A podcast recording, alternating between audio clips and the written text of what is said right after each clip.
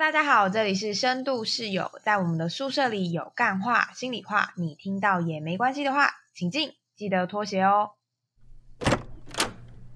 好，我们这集想要来聊聊，就是我们看了一出。算是舞台剧吗？嗯，算是舞台剧，叫做《万里寻亲记》，它是一个香港人的导演的一个作品，主要是在讲他怎么在台湾这块土地这样寻找跟他爸爸有关的一些特质的故事。我们这集也想要聊聊，就是我们看完这个剧之后的感想跟心得。不确定大家都有没有看过这个剧，所以我稍微前情提要一下，就是简单的剧情。他呢，就是设定了他有五个爸爸，这个五个爸爸每一个角色都像是他爸爸身上的一个特质，可能是喜欢唱歌，可能是既是军人又是老师，或者是可能当过厨师之类的。他把一个爸爸的概念分成了五个特质，然后每一个特质由不同的演员去演绎出他们的故事。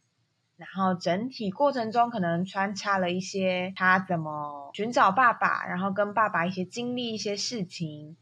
可能就像是莎士比亚的那个暴风雨的剧，就是会有一段经历那个暴风雨的过程，他们怎么样一起度过这个暴风雨。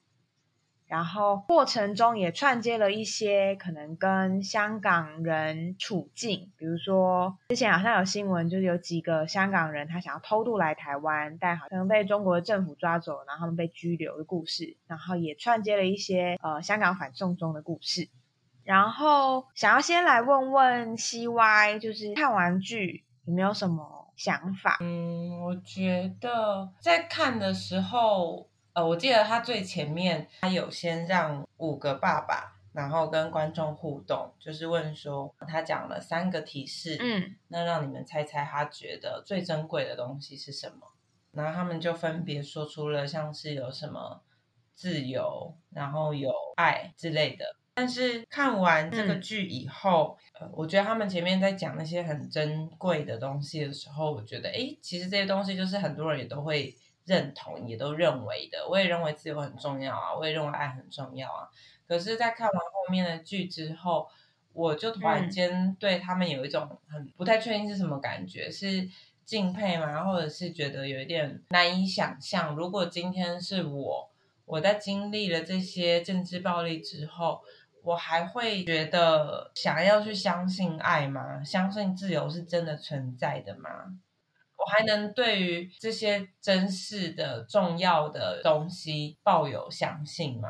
我觉得我我不确定，在我的生命经验被这种如此的打碎之后，我还有没有办法去相信一些事？对我来说，是那个厉害的地方是，他们可能曾经失去了自由，然后所以发现了自由这件事情非常重要。但有些人可能就顶多就到这，就是哦，我知道自由是重要，然后就这样，我现在获得自由了，很好。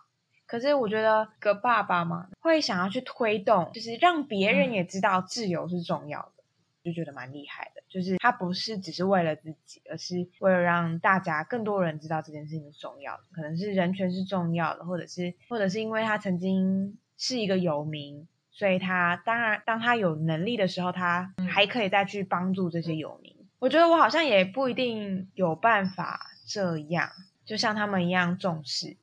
我猜应该不是所有人都是政治暴力创伤啦，那五个爸爸中，可能应该只有一两个吧。然后我觉得对我来说比较感动的地方是，他们的生命中都有很多很重要的恩人，而且他们都一辈子都记得。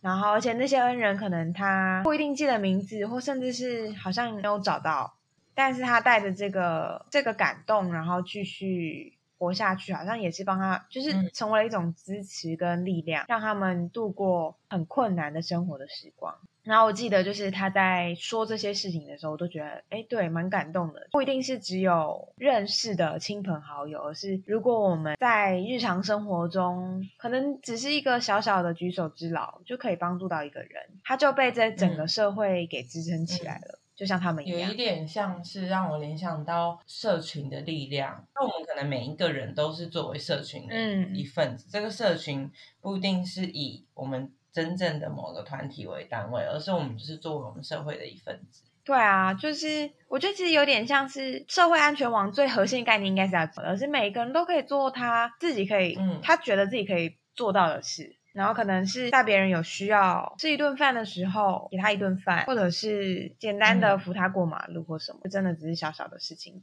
就是每个人都可以发挥很大的功效。对啊，我觉得应该有很多听众，包含我自己，都有过类似的经验，就是被一个非亲非故的人帮忙以后的那一种感动，会一直会一直记在你的心里面。嗯然后那个帮忙可能很小，他可能不是钱财上面的帮忙，或者真的能够帮你解决什么问题，他可能就只是一个纸条或者是一个关心，可是那个感动可以持续很久。嗯嗯，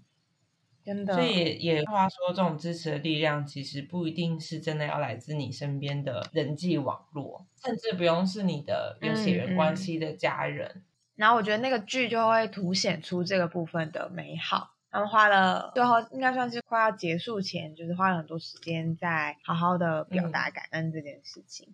然后我觉得还有一些是可能前面的铺陈都会让我还没有办法进入状况，可能因为是有点像是一个排练的形式，就他们刻意营造或者刻意安排出这是一个排练的状态，所以每个演员好像都上去练练习练习，然后还没有很可以看出就是那个故事的主轴是什么，有一点需要花时间或花力气去理解，然后再加上中间可能又穿插了一些广东话，不能完全听得懂。然后我就会想到这些，我记得里面其中一个好像是马来西亚人吗？还是他是谁？就是嗯因为他不是很懂中文，他一开始来到这个地方也是这样像我这样，可能也只是一知半解，但对他来说，生活上可能就是一件很不容易的事情。嗯，他们有一幕是以那个船作为隐喻，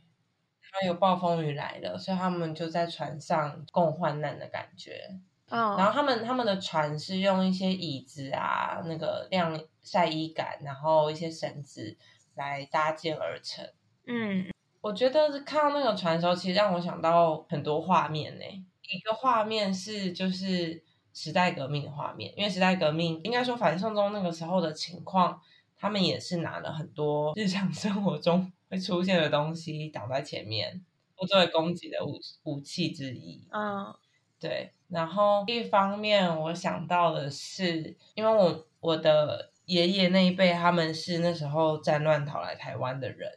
所以我那时候看到舞台上的那艘船的时候，我也在想着，哎，他们当时我的祖父他们在船上是不是也是很类似的心情？嗯，我那时候看到那艘船，好像还没有想到这么多层的，就是意义。只是在想说，哦，那是不是他想要很聚焦的那个故事，就是那个莎士比亚的那个暴风雨的故事，大家一起共患难，然后要怎么度过这个看起来好像很长，然后很危险的一夜，因为过程中又嗯时不时又会有一些打岔的搞笑，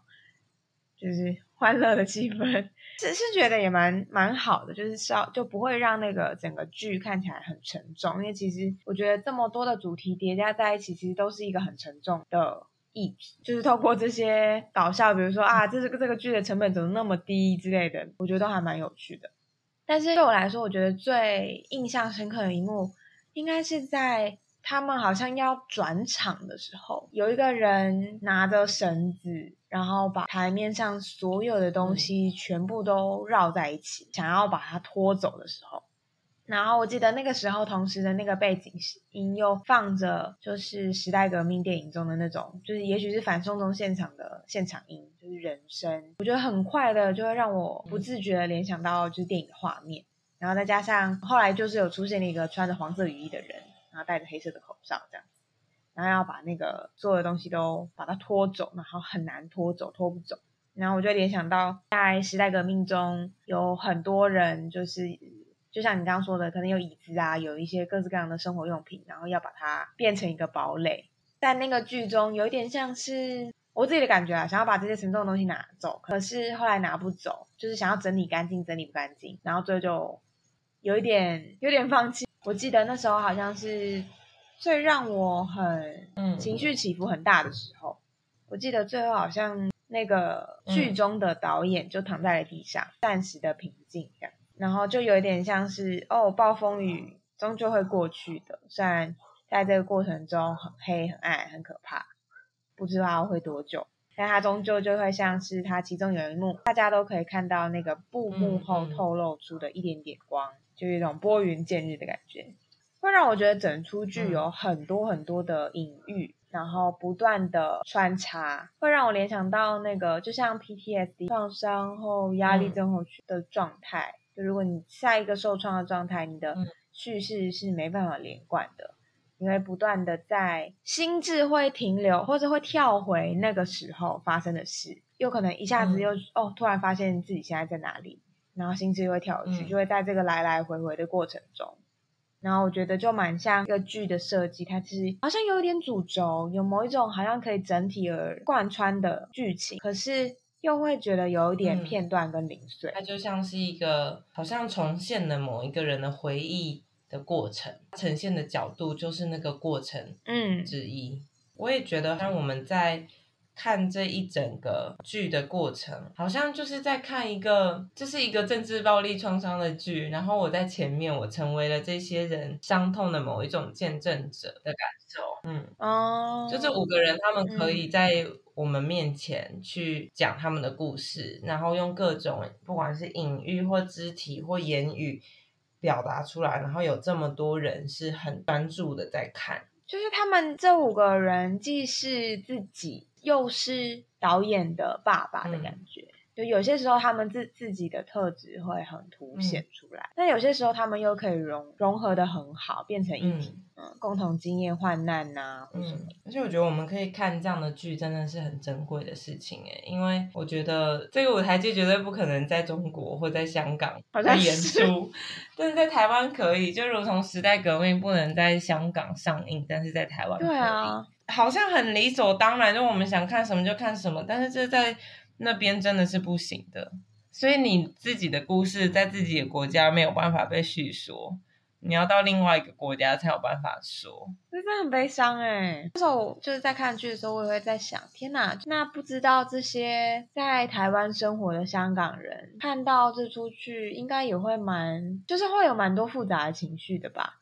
嗯，不止，可能不只是香港人，对很多人来说都是一个很冲击的一件事情。嗯，也会让我想到，就是前阵子在思考政治暴力创伤的世代传递对我自己的影响。是什么？嗯，因为前阵子我在看呃一个美剧叫做《This Is Us》，然后它里面的一个。爸爸他就是当时去参参与越战的军人，所以他就会有一些就是那种战后军人会有出现 PTSD 的症状。那他里面的角色除了这个爸爸之外，也有另外一个女生，她也是参与战争后，因为这个战争。严重的影响他的生活，他的婚姻，所以他就选择去参加了团体治疗的一个女生。这个爸爸他的儿子有一点像是因为后来认识这个女生，然后就用了一些方式再回头去理解他爸爸的经验。嗯，加上前阵子在看那本书，就是心理的伤，身体会记住这一本书，了解说，哎，关于创创伤的研究，之前很多都是美国他们在研究越战军人开始的。我就开始想说，哎。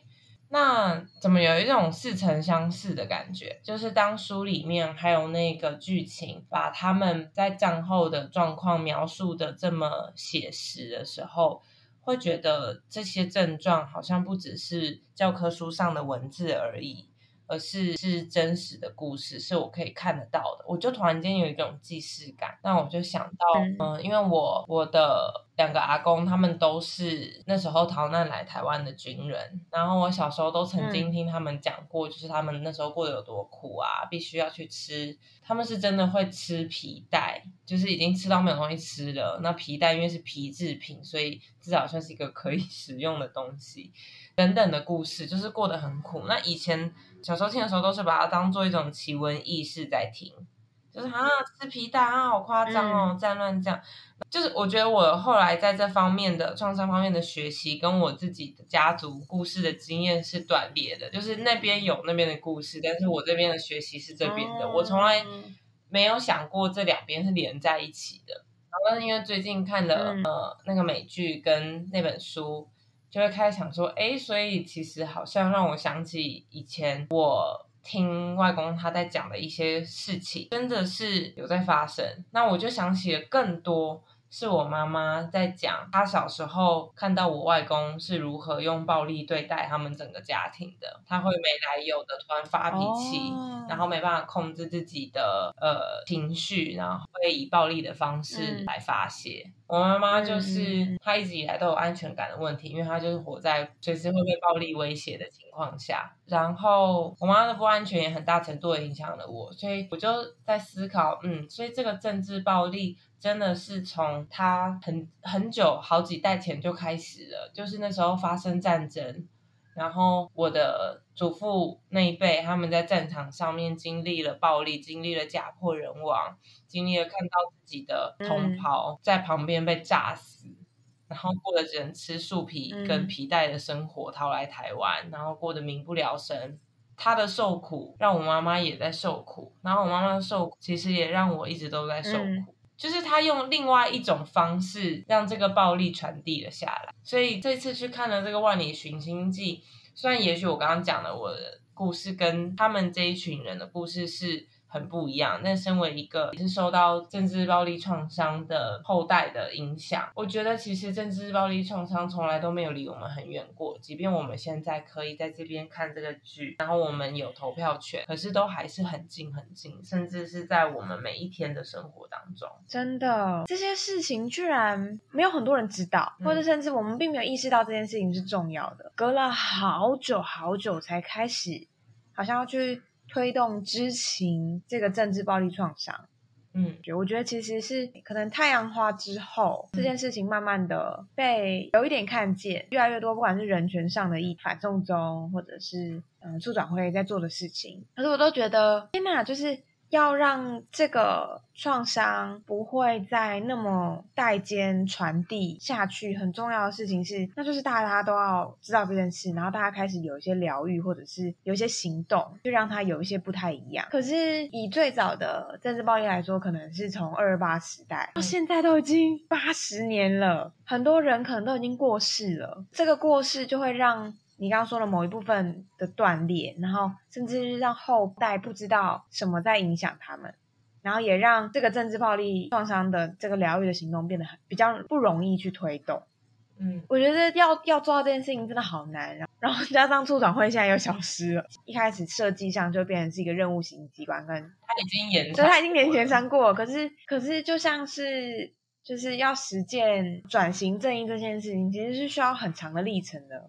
就像德国的那时候，他们要去处理纳粹的的影响，后续其实也花了好长好长的一段时间。比如说，他们保留了遗址，他们做了一些博物馆，或者是做了很多教育，让大家了解这件事情，他们才开始慢慢有些能转变。我觉得，就是真的要怎么样让在这块土地上生长的人都知道这件事，就然后而且意识到，哎，也许动物们。是有一些影响的，还有真的还是有长长的一段路。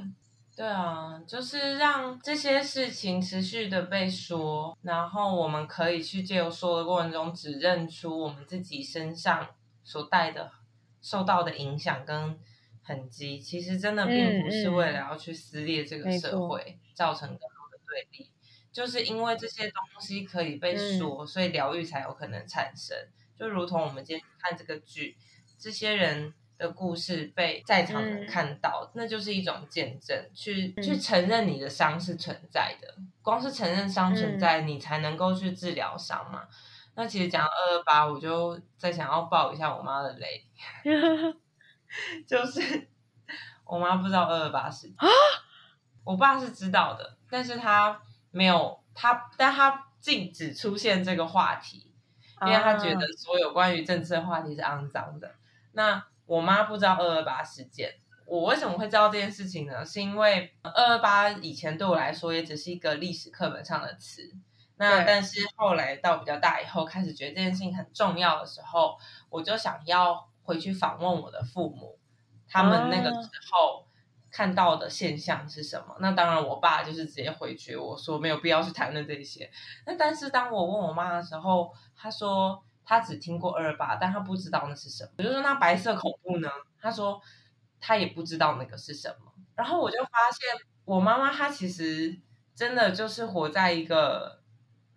平行时空，或者是一个很真空的环境里面。这个真空的环境是因为我的祖父都是那时候逃难过来的外省的，嗯，国民党的军人，所以站在他们的立场，他们当然不会觉得这有什么好谈的，他们可能不会认为这个是错误的。或者是这个是暴力的，什么白色恐怖根本就没有这件事情。那因为我妈妈说，他们从小都是在眷村长大，大家都是同样类型的人，所以从来没有人去提这些事情。那我访问他说，那那时候戒严时期，你有觉得很不自由吗？或是你会担心家里面被查吗？那他完全没有这相关的回忆。我想也是很理所当然的，因为他的父亲就是在当军人，而且。位阶不低，所以怎么可能有人去查他？可是他是不会被查的人呐。然后，所以在我妈妈的成长经验中，就是不存在这些事啊。因为同学都是外省人，大家的父母、父亲也都是军人，都不会被查。那个同文层超强的，对啊，他根本不知道有一群人正在被查，然后不知道什么是不该讲的话，因为家里面讲的话都是相当政治正确的话，在那个时候，对。所以他从来没有经历过那个时候，所以他完全不知道什么是白色恐怖跟二二八。记得当时我听到的时候，我非常的震惊，觉得 我父母明明我们每个人都活在历史中啦，但是我父母的确在他们有印象的时候经历了那个年代。但他们却一点印象都没有。嗯，我觉得你刚刚那个平行时空描述的很好，哎，就是那真的是另外一个同样的时空下，但是很不一样的生命经验，是一个另外一个极端。然后后来我就想说，嗯，那我要跟我妈说到底发生了什么事情嘛？因为她开始反问我什么是二二八跟白色恐怖。那你有说了吗？我后来有试着解释一些，嗯，我觉得可能也跟那个时代的文化脉络有关啦，就是我觉得。那个年代的女性不太被允许有自己的想法跟立场，我觉得在他们的教育下，好像都会需要成为某一种样子。我觉得我妈妈也被我的祖父教成了，就是政治很脏，这些东西不知道最好这样的立场。嗯，也是因为这样，所以他也可能也不会去想那么多或什么。因为我觉得我妈也是这样，就在那个年代下，真的，除非是读了很多很多书的人，可能读了大学、研究所，甚至这种这些当教授的人，他必须被迫要有自己的见解跟立场。其实我觉得，就是父母那一代都在说政治很脏，不要谈政治什么，其实也是一种政治暴力创伤的一种效果啊，一种效应在。对啊，对啊，就是倘若我们不曾没错戒严过，不曾有过白色恐怖那段时间，我们真的会觉得政治很脏吗？我小时候漠不关心政治，也是因为就是父母一直跟我们说政治很脏，不要去管。我也是，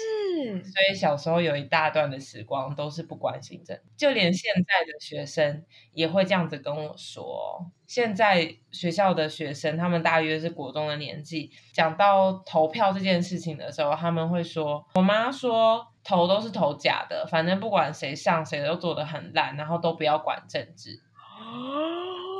天呐！学生会直接这样告诉我，我就说你们不会想说要等到长大以后就有投票权或什么，你可以决定你自己国家的方向或什么。还有我妈说那都假的，不要碰政治。我想说天呐，你不是我这个年纪的人，你是现在十三、十四、五岁的人，你还有这种想法？天呐，就知道这个政治暴力以各种形式的方式存留了下来，然后大家可能甚至把它视为一种。约定成熟或理所当然，就是哦，政治本来就很脏啊，那不要去碰啊。那没有想过为什么我们会觉得很脏啊？对啊，什么让我们觉得很脏？它的历史脉络是什么？比如说，难道医学就不脏吗？或者是法律就不脏吗？为什么是政治就是脏呢？所以我觉得它回到这个具象，台湾真的是的确是一个蛮特别的地方。它好像既保有了某一点的自由，比如说像真的好像是中国有些禁的片啊，什么我记得有个什么大象的哦，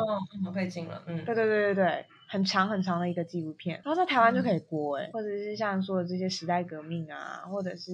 很多很多的，我觉得好像对某一些的中国人、香港人而言，台湾是一个他们可以去发表一些可能不被允许言论的地方，这件事情是重要的。嗯，然后这也是台湾的特殊性。但当然，就是你说政治暴力创伤，真的以各种形式出现在我们的生活里啊。我觉得不谈政治，像你刚刚说到的也是，就好像谈了会怎么样，不谈了也不会怎么样。我觉得对他们来说立场不一样，真的就是某一种撕裂。像那时候反送中事件的时候，那时候我就有很常关注这件事情，然后可能就发在家族的群组。嗯，那我爸就说不要在家族群组里面谈这些，不要谈政治。我说难道我连关心都不行吗？他说你可以关心，但是不要跟别人谈。嗯我说为什么？他说因为这样子就是在撕裂家人之间的感情。我就想说，可是他很，我爸很常看政治节目，嗯，他有他自己一套政治的想法。他也会跟我妈讲，为什么他可以跟我妈讲，我就不能讲。其实说出来就是因为我们政治立场不同。假设今天我政治立场跟我爸一样，他就不会觉得这是撕裂啦，他说会觉得这是一种凝聚。可是这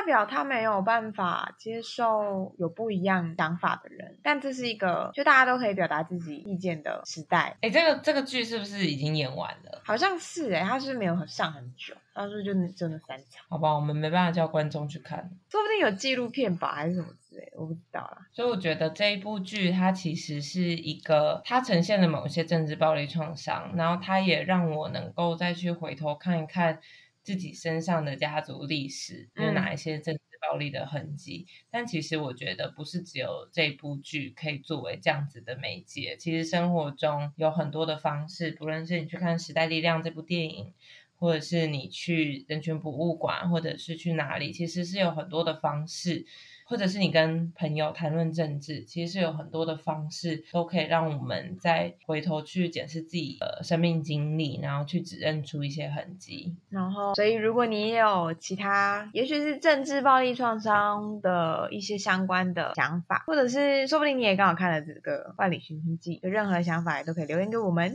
当我们越谈政治，才会有更去修复这些政治暴力创伤的可能性。没错，好的，那就这集到这边喽，拜拜。拜拜。